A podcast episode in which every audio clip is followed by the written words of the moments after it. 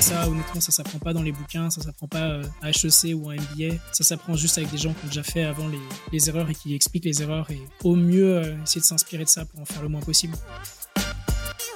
Et ça, en investissant dans les boîtes, non seulement tu mets de l'argent, mais tu mets euh, ce qu'on appelle du, smart money. Ça veut dire que tu amènes ton intelligence aussi. Et j'ai toujours aidé les entrepreneurs. J'ai toujours été admiratif des gens qui se lançaient. Et j'ai toujours fait mon mieux pour les aider quand j'investissais dans une boîte.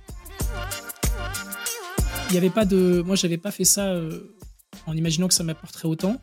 J'avais fait juste par passion, mais je pense que si quelqu'un hésite ou se dit peut-être dans un ou deux ans, je pense que c'est une belle chose à faire que d'aider les entrepreneurs avec votre technicité. Ils vous rendront euh, mille fois.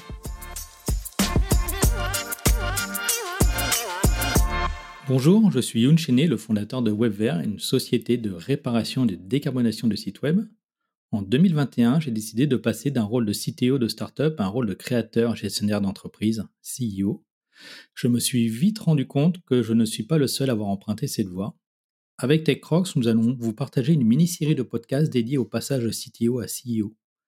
Cette mini-série de podcasts va vous permettre de découvrir de nombreux parcours, tous différents les uns des autres, avec des tech leaders qui sont passés de l'autre côté de la barrière. Nous allons parler du passage côté business.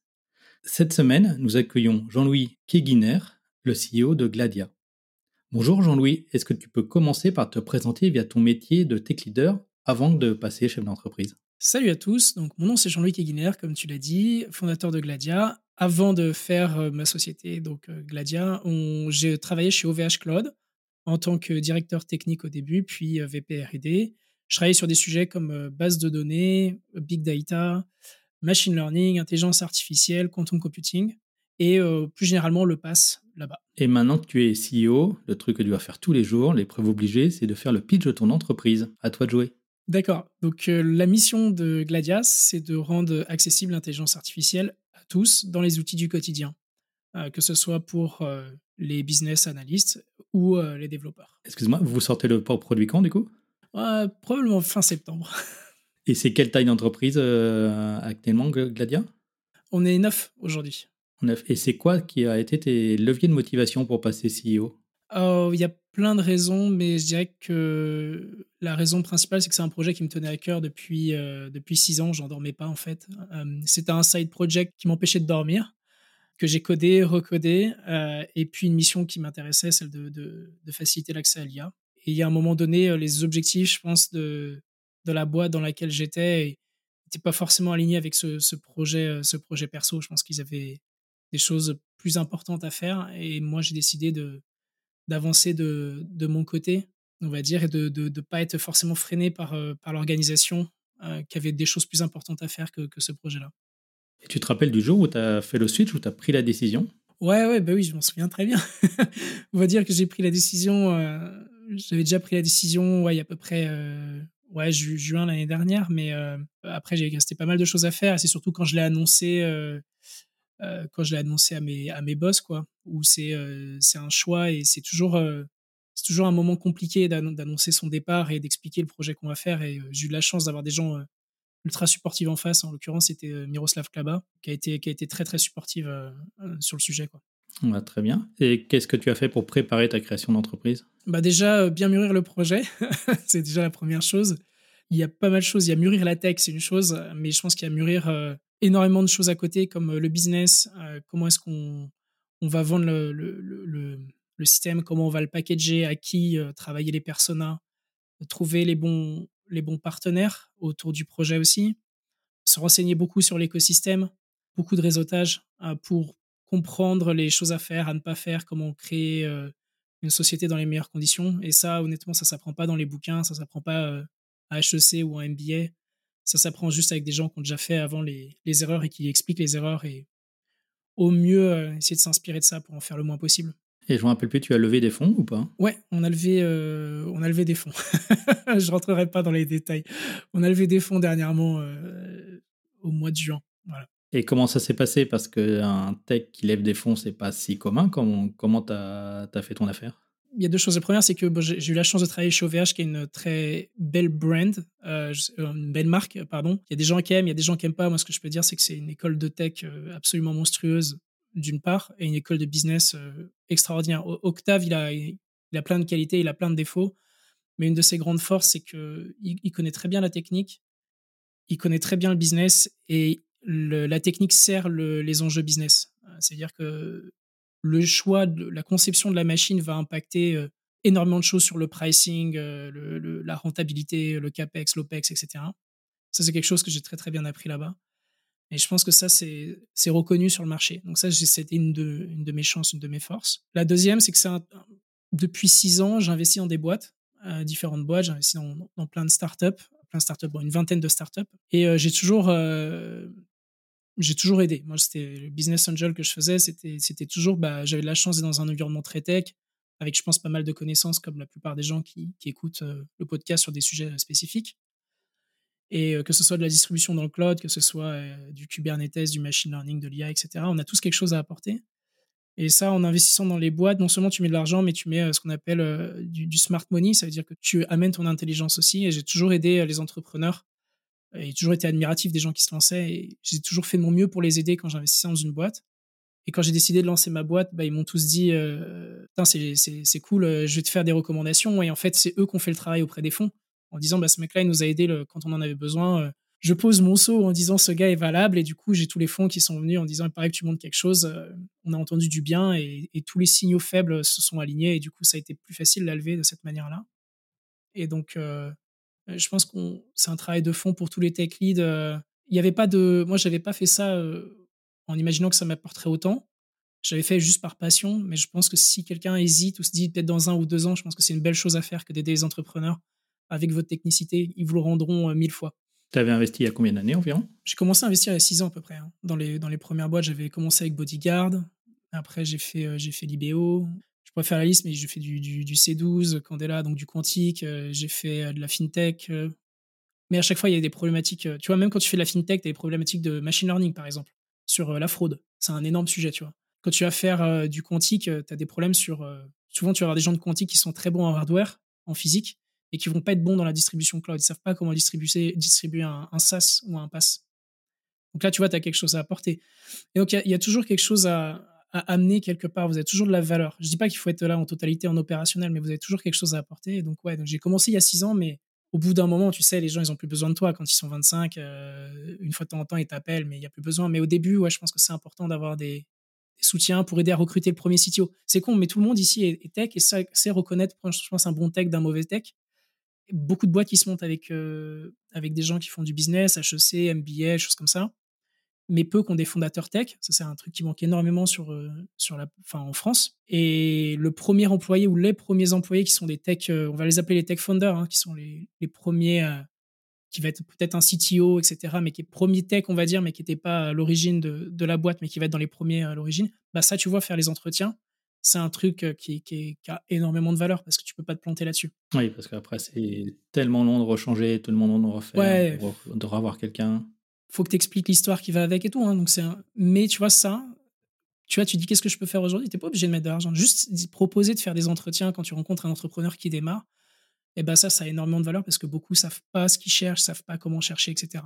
Et euh, donc, tu as parlé de lever, quand on a préparé le podcast, tu as, parlé d'une euh, recette euh, pour réussir sa levée en trois étapes nous en dire plus? Je vais vous expliquer aujourd'hui comment on fait une levée en trois étapes. Petite vignature YouTube. En, fait, euh, ouais, j'ai fait une représentation, j'explique euh, ça dans un thread Twitter, mais en, gros, il faut se faire la représentation d'une pyramide.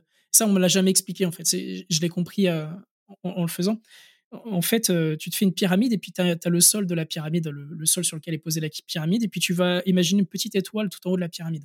Et en fait, quand tu fais une levée de fonds, globalement, le sujet, c'est de comment j'escalade la pyramide pour aller chercher l'étoile. L'étoile étant le fond miracle ou le fond euh, de rêve que tu souhaites avoir, que tu souhaites avoir. Ça peut être euh, Anderson Horowitz, voilà, des, fonds incroyables. Tu peux avoir du Sequoia, tu peux en avoir euh, peut-être des gens en Tiger, des choses comme ça. Donc, c'est des fonds qui ont énormément de réputation, qui ont énormément de, de playbooks, qui sont, qui sont très pushy. ça peut être des fonds plus locaux, mais qui sont très bons. Tu vois, New Wave, c'est un, fonds excellent avec Jean de la Roche-Brochard et Pia, d'Irban, tu vois. Et ça peut être des fonds qui sont, voilà, qui vont t'aider, quoi, on va dire ça. Ensuite, euh, ça c'est ton étoile, c'est ta target, c'est ton but ultime. Et ensuite, tu vas aller dans le. On, va commencer par la base de la pyramide. On va regarder comment est-ce qu'on va aller atteindre l'étoile, euh, qui est ton but ultime.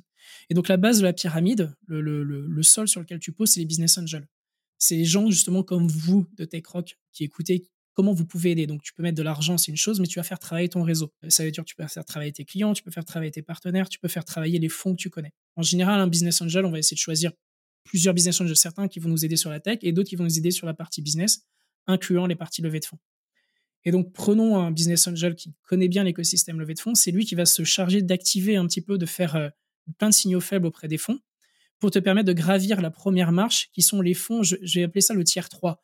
C'est, euh, je vais pas dire que c'est le, c'est le fond de tableau, mais c'est des, des, fonds qui sont OK, en général très locaux, mais pas forcément, euh, c'est pas le, truc ultime. C'est plutôt euh, voilà, le tiers 3, vous avez compris. Ensuite, ton but, c'est de faire travailler ce tiers 3, de travailler au sein de ce tiers 3 pour travailler ton pitch. S'assurer que bah, tu dis la bonne chose dans le bon ordre. Tu vas avoir plein de questions. Cette question va permettre d'ajuster ton discours, d'ajuster ta présentation, de mieux cadrer ton sujet, parce qu'il y a des choses, des, très bonnes questions qui vont poser. Tu vas dire, putain, j'y ai jamais pensé, euh, comment je résous ce problème-là. Et ça, ça va te permettre de faire ton test run, ton dry run un peu. Ensuite, tu vas monter au milieu de tableau. Le milieu de tableau, ça va être des fonds qui sont des très bons fonds euh, d'opération. Euh, ça va être des fonds qui parfois ont un petit peu moins de profondeur, les poches un peu moins profondes. Donc, c'est-à-dire des fonds qui en général vont être capables de mettre ce qu'on appelle en précide ou en site, c'est-à-dire au début de ta boîte, mais qui en général vont pas avoir l'argent pour remettre beaucoup d'argent par la suite. Il euh, faut savoir qu'une levée de fonds, quand tu l'as fait, on dilue le capital. Ça veut dire qu'on tout le monde, quand on fait rentrer, par exemple, 20, euh, on dit on va diluer de 20% la boîte, tous les gens d'avant sont plus à. Si tu avais 80%, tu plus 80%. Tu plus que 69%. Parce qu'il y a 20% que tout le monde autour de la table a donné pour les nouvelles personnes, entre guillemets, ou a revendu pour les nouvelles personnes. Et donc, du coup, les fonds, ce qu'ils vont faire en général, ils vont, ils vont s'appelle ce qu'on appelle suivre. Ils vont essayer de garder leur pourcentage. Donc, s'ils avaient par exemple 10%, si tu redilues ta boîte en faisant un tour de table, ils vont avoir plus que 8%. Donc, eux, ils vont devoir remettre de l'argent pour acheter les 2% qui viennent de diluer. C'est ce qu'on appelle suivre. Et donc, des fonds qui n'ont pas les poches très profondes, en général, ils vont se battre pour essayer de garder leur pourcentage jusqu'à la fin pour une boîte qui marche. Et donc, en général, c'est pas eux qui vont t'aider à, à, refaire, euh, genre, à te remettre d'un coup 20 millions. C'est pas ces gens-là. Ça, Ils peuvent aussi faire ce qu'on appelle du secondaire, c'est-à-dire revendre à la, série B ou C, euh, et c'est leur modèle. Voilà, ouais, pour se refaire le, pour, pour, ce qu'on appelle refaire le fond, pour refaire leur mise en quelque sorte. Donc en fait, ces fonds-là, ils vont plutôt te suivre, mais c'est pas eux qui vont te dynamiser ta levée de fonds. Ça va pas être ceux qui vont, ce qu'on appelle l'idée une levée de fonds. Ou il y en a certains qui vont le faire, mais par contre, ils vont avoir peut-être une portée un petit peu moins internationale, une portée un peu plus locale. Euh, et donc, il y a des très très bons fonds qui sont plutôt euh, niveau 2. Et ensuite, tu as le niveau 3. Le niveau 3, c'est un peu la crème de la crème, euh, mais ça va pas être ton étoile. Ça veut dire c'est des très très bons fonds locaux ou des très très bons fonds, par exemple, européens, mais qui vont peut-être, par exemple, ils vont manquer d'un truc, c'est que bah, ils sont que sur la plaque Europe. Donc, si tu cherches à faire ta distribution aux États-Unis, bah, tu vois, c'est pas, c'est pas l'étoile. C'est vraiment un, excellent fonds local, mais il te manque un petit truc, tu vois, c'est le petit truc qui te manque. Et donc, tu en as plein des très bons fonds comme ça. Mais si tu veux faire, par exemple, je, te donne un exemple euh, bête, euh, tu veux faire euh, un outil sur la régulation des données européennes, bah, peut-être que tu n'as pas besoin d'aller chercher un, fonds qui est aux États-Unis. Ce que tu as besoin, c'est du meilleur fonds européen parce que ton, tu vas avoir besoin de toutes les connexions au Parlement européen, etc. Donc, chacun a sa propre étoile par rapport au projet qu'il a. Mais mon point, c'est que le, le, deuxième stage, il va te permettre de recadrer encore mieux ton discours et de travailler le signal. Parce que faut savoir que moi, je dis toujours, euh, il y a une personne qui parle plus que ma grand-mère, c'est les fonds. Tu peux rien dire au fond sans qu'ils le répètent. Donc, ils se parlent tous entre eux pour se demander l'avis des projets. Sauf la dernière en général, sauf l'étage du bas de la pyramide, parce qu'en général, comme c'est pas des très bons fonds, ils vont pas chercher à avoir de la concurrence, donc ils vont chercher à mettre rapidement dedans et pas en parler aux autres. L'étage enfin 2 et, et 3 de la pyramide, les, deux étages du haut, en général, ils vont se parler entre eux pour savoir mutuellement ce qu'ils pensent, euh, ce qu'ils pensent du projet. Et donc, tu vas travailler le niveau 2 pour essayer d'aller chercher le, niveau 3, enfin le niveau ultime, le, haut de la pyramide. pas le niveau ultime, l'ultime, c'est ton étoile, mais tu vas chercher à aller au niveau 1 pour avoir le meilleur, euh, le meilleur fonds local euh, ou le meilleur fonds qui correspond à, à, ton marché. Et ensuite, tu vas essayer de grappiller ton étoile, qui est un peu le bonus, le bonus ultime. Et donc, c'est un peu comme ça que ça marche. Et à chaque fois que tu montes un étage, la pyramide devient plus lourde parce qu'il y a plus de fonds, donc tu as plus de feedback, tu as plus de, euh, de personnes qui ont un avis sur le sujet. Il y a aussi plus de bruit autour de ton projet, en positif comme en négatif si tu te plantes. Et donc, il y a un truc qui se passe, c'est que les fonds vont te demander, vont te, vont te présenter des business angels pour t'aider. Donc, je mets des guillemets quand je dis t'aider. Effectivement, tu vas rencontrer des business angels qui sont des gens en général qui ont été euh, fondés par ces, fonds-là, qui ont fait des boîtes avant et qui ont eu de l'argent de ces fonds-là. Mais la réalité, c'est que c'est pas pour te les présenter euh, pour, euh, pour, toi euh, renforcer la base de ta pyramide. Oui, tu peux l'exploiter, mais la réalité, c'est que eux demandent à ces gens-là quel est leur avis sur le projet. Et Ensuite, ces business angels peuvent venir renforcer la base de ta pyramide si tu trouves que tu t'entends bien avec, s'ils croient dans ton projet, ce qui va renforcer le signal et te permettre de monter plus d'étages. Ou bien ils vont avoir un avis négatif et à ce moment-là, tu vas redescendre bah, plutôt vers la base de la pyramide. Donc c'est vraiment important euh, cette recette-là parce que j'ai vu pas mal de boîtes au fur et à mesure que j'ai investi dans, des boîtes. J'ai vu des boîtes qui commençaient à taper le milieu de la pyramide. Et le problème du milieu de la pyramide, c'est qu'il partage les infos avec le haut de la pyramide. Donc si ça se passe mal avec le milieu de la pyramide parce que tu n'as pas suffisamment cadré ton discours, tu l'as pas suffisamment travaillé, tu te prives du haut de la pyramide aussi, et tu descends directement en bas de la pyramide. Et quand tu es en bas de la pyramide, bah, tu te fais saigner, tu te fais euh, voilà euh, un petit peu secouer. Voir les gars disent en haut, ils sont pas intéressés, du coup euh, ton projet est à risque, du coup tu fais une moins bonne levée de fonds si tu arrives à en faire une. Donc c'est vraiment important de le faire dans l'ordre. Et le meilleur moyen par rapport à ton projet de savoir quel est l'ordre de tes étages 1, 2, 3, c'est d'avoir une très bonne base à ta pyramide, des très bons business angels qui connaissent très bien l'écosystème et qui te permettent de gravir la pyramide au fur et à mesure. Voilà un petit peu l'idée de la recette, euh, la recette miracle, mais j'en parle un petit peu plus sur, sur mes threads Twitter. C'est très clair. Et du coup, tu parlais tout à l'heure du, un peu du super pouvoir, du point fort qu'on a quand on est tech leader et qu'on passe euh, responsable d'entreprise, chef d'entreprise, c'est qu'on a une vision technique sur le marché, donc plus facile d'adresser certains sujets. Et de l'autre côté, c'est quoi les difficultés quand on vient de la tech et qu'on devient CEO, qu'on lève des fonds, qu'on gère des équipes, qu'on gère le business? C'est quoi la principale difficulté que tu vois? Bah déjà, tu as, plein de trucs dedans. Il y a des choses faciles, des choses difficiles dans tout ce que tu as dit. les choses faciles, c'est de gérer les équipes. En général, tu, tu, sais à peu près comment marchent les choses. La, chose, moi, je trouve la plus difficile, euh, et c'est sûrement à, titre perso, c'est de. Et c'est pour ça que les fonds, ils ont peur aussi des tech founders. Hein. C'est que tu sois tellement passionné de tech que tu n'arrives pas à la lâcher. Ça, les fonds, ils ont extrêmement peur euh, que, que tu n'arrives pas à faire le switch pour aller vers le business. Et si tu es passionné de tech et que tu es à fond dans la tech, etc., et que tu sens que tu n'arriveras pas à lâcher la tech, il faut vraiment que tu trouves un co-founder qui est business, parce que sinon, en fait, euh, tu vas faire de la tech pour de la tech, et les Américains, ils vont faire du marketing pour vendre, et ils vont t'éclater whatever que ta tech soit meilleure ou qu'elle soit ça changera rien ils vont ils vont t'éclater. Et, juste je te donne une, petite anecdote. Moi j'ai fait une première boîte quand j'étais au Canada et j'ai exactement fait ça. J'ai fait un, soft qui faisait tout qui faisait papa maman. C'était vraiment incroyable. Euh, voilà moi j'étais passionné de ça mais mais j'arrivais à tout faire on, pouvait tout faire. Et euh, c'était un, système de gestion de ligue sportive et tout. Donc je pouvais absorber n'importe quel sport avec n'importe quelle règle n'importe quel calcul de points de alors que ça peut être compliqué les calculs de points pour les, pour les, pour les, résultats et tout, bref. Et puis euh, un jour, mon, plus gros client euh, s'arrête, euh, me dit bon, on va arrêter, on va passer sur telle autre solution américaine. Le mec, il venait de lever 25 millions. Je dis ok, bah, je comprends pas trop où ça vient, mais je prends la claque dans la figure. Bon, il me paye un dernier cachet pour faire la migration. Puis au cours de la migration, mon script il plante en plein milieu. Je dis putain, qu'est-ce qui se passe Donc ce qui se passait, mon script il injectait les, les données qui étaient dans mon système dans le nouveau système à travers des formulaires web parce qu'il n'y avait pas d'autre moyen de faire la migration. Donc déjà, c'était tu vois, un peu bizarre. Et en fait, je regarde, je débug le, formulaire et je me rends compte que tu vois, le, le champ nom et prénom sont inversés. Et puis là, je regarde le code et en fait, c'est du WordPress. En fait, j'ai les mecs, ils ont levé 25 millions en mettant 10 stagiaires avec du WordPress à faire 70 euh, euh, euh, formulaires, un par un, pour tous les clubs de sport. Et eux, ils ont levé 25 millions et ils ont eu l'énorme contrat. Et moi qui ai fait la tech, qui était flexible, qui marchait à tout, etc., qui était full compatible, bah, j'ai pas le contrat et j'ai pas levé de fonds. Ouais, t'as scalé avant la demande du client, quoi. Exactement, exactement. Et en fait, ça c'était la plus grosse leçon. Et c'est une leçon, je pense, pour tous les tech leaders, c'est le risque, c'est d'aller dans, dans, ce, dans ce truc technique et de, de trop s'enfermer dans euh, je vais faire quelque chose de beau qui fonctionne bien avant de dire il euh, faut que je fasse quelque chose qui se market bien. Et c'est là les Américains ils sont très très forts pour le marketing. Et là tu parles vraiment de je parle au client ou tu parles de moduler son produit, son offre, son discours par rapport au marché Ouais, bah, euh, tu as ça, mais je pense le marketing, la manière dont tu le packages.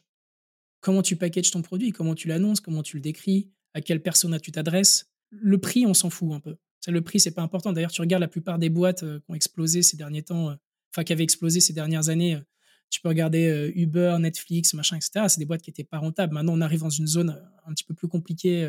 et tu vois, toutes ces boîtes-là, elles se posent la question comment je vais survivre? En fait, ils s'en foutent, ils valent des milliards, ils ont écrasé tout le monde, ils ont étouffé le marché. Donc la question de la valo ou, du prix, ou etc., un peu comme Docker, c'est, c'est, elle, vaut 4 milliards la boîte, c'est plus un sujet. Le truc, c'est que tu as eu le temps de faire 50 boîtes euh, qui se sont pété la gueule euh, entre temps et eux, ils ont bouffé tout le marché. Oui, c'est, de la, de la recherche de monopole à l'époque, donc c'est potentiel. Ouais, voilà. Exactement. Et en fait, le, sujet, c'est de faire du marketing pour trouver le meilleur persona, pour avoir le monopole. Et quand tu as le monopole, d'ailleurs, il y a un très bon bouquin, ça s'appelle Zero to One, qui parle du sujet de comment tu génères un monopole et tout ça. Mais tu vois, le sujet, il est, il est de faire ça. Et les Américains sont très bons là-dessus. Et la profitabilité viendra après, quoi. Et toi, Gladia, comment tu gères la tech? Est-ce que tu as un CTO J'ai un CTO qui est euh, Jonathan Soto, qui est, un, qui est, un, super bon gars, qui a fait, euh, qui a fait avant, il a fait euh, de l'IoT, il a fait, euh, il a fait de le, aussi des boîtes où il y avait le lien, et lui, il s'occupe beaucoup, beaucoup de la partie dev web et tout ce qu'on est en train de faire, enfin toute la partie, on va dire, full stack. Et moi, j'ai encore une partie de la, enfin une, grosse partie de la partie IA que je suis en train d'essayer de dégager le plus possible. Ah, donc tu es en train de lâcher la bride sur la tech quand même, t'es pas. Es ouais, pas bah, j'ai pas le choix. Hein. fric. Mais à un moment donné, il n'y a pas le choix. Parce que là, en fait, mon, obsession, c'est de trouver ce qu'on appelle le product market fit, ce qu'on a tendance à oublier en tant que tech. Et d'ailleurs, je conseille un super bon bouquin qui s'appelle euh, MOM Test, euh, M-O-M Test, parce qu'en fait, tout le monde te dit autour de toi que c'est vachement bien ton idée, mais la réalité, c'est que probablement que c'est de la merde et qu'on ne te le dit pas vraiment. Donc, euh, euh, il faut vraiment avoir trouvé la bonne manière de packager ton produit, poser les bonnes questions pour pas avoir de biais, pour t'assurer que tu, tu, rencontres le marché. Donc là, aujourd'hui, c'est mon obsession et donc je peux pas me permettre de. de voilà, je bourrine encore la tech le week-end et le soir, quoi, mais, mais c'est pas mon, mon, mon, objectif ni mon full focus tous les, tous les jours. Quoi. Et sur la vente et le marketing, tu as des associés, tu as des personnes qui s'en occupent ou c'est toi? Euh, Pas encore. Pour l'instant, c'est moi qui m'en occupe. D'ailleurs, en général, c'est la recommandation qu'on fait, c'est que, c'est que le founder ou les founders euh, prennent à bras le corps le sujet et le, dans un premier temps, comprennent par eux-mêmes euh, la douleur du produit, du marché, des, des, gens.